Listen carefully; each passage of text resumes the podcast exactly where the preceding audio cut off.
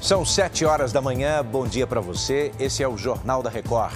Fim da trégua no Oriente Médio. Israel diz que Hamas violou o acordo de cessar-fogo e retoma o combate.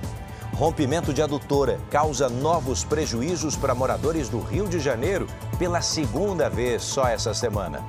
É agora, no JR.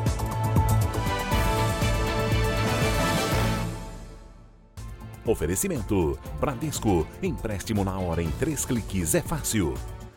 Deixa eu te contar que a continuidade da trégua, que durou sete dias no Oriente Médio, está ameaçada. Israel diz ter retomado os combates em Gaza depois que o grupo terrorista Hamas violou o acordo de cessar-fogo. Durante essa madrugada, as forças de Israel interceptaram um foguete que foi lançado da faixa de Gaza. O ataque teria acontecido pouco antes do fim da trégua. Israel também acusa o grupo terrorista de não libertar todas as mulheres reféns, como havia sido acordado, e por isso voltou a bombardear Gaza. Apesar da retomada dos ataques dos dois lados, há nesse momento negociações para que a trégua seja retomada.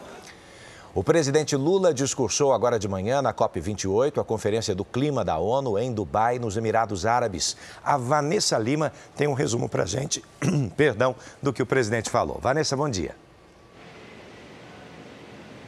Bom dia, Edu. Lula disse que não é possível enfrentar as mudanças climáticas sem combater as desigualdades sociais e que a população pobre é a que mais sofre com o problema. Disse também que a geração que destrói o meio ambiente não é a mesma que paga o preço e destacou que a humanidade sofre com as secas, enchentes e a onda de calor e que a Amazônia amarga uma das secas mais trágicas de sua história. Em reuniões bilaterais, Lula também vai abordar temas como o acordo entre a União União Europeia e o Mercosul e também a guerra no Oriente Médio.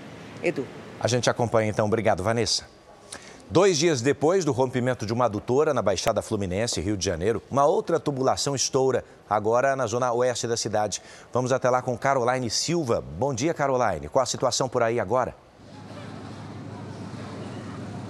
Oi, Edu. Bom dia para você e a todos que nos acompanham. Os moradores da região ainda estão sem água e contabilizando os prejuízos por conta do rompimento.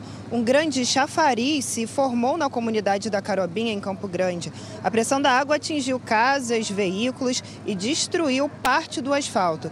Equipes da prefeitura prestaram auxílio aos moradores. Os trabalhos de reparo seguiram durante toda a noite e agora pela manhã. Edu. Tem trabalho pela frente, Caroline. Muito obrigado pelas informações. Agora, uma boa notícia para quem foi vítima do apagão em São Paulo. Agora, no começo de novembro, a distribuidora Enel anunciou a isenção em três contas de luz a partir deste mês para famílias de baixa renda e para pessoas que dependem da energia elétrica para tratamento de saúde, hein? Essa edição chega ao fim, você continua com as suas notícias da região e o Jornal da Record está também nas suas plataformas de áudio. Ao vivo às 8h40 eu te espero no Fala Brasil, tá bem? Bora para a próxima.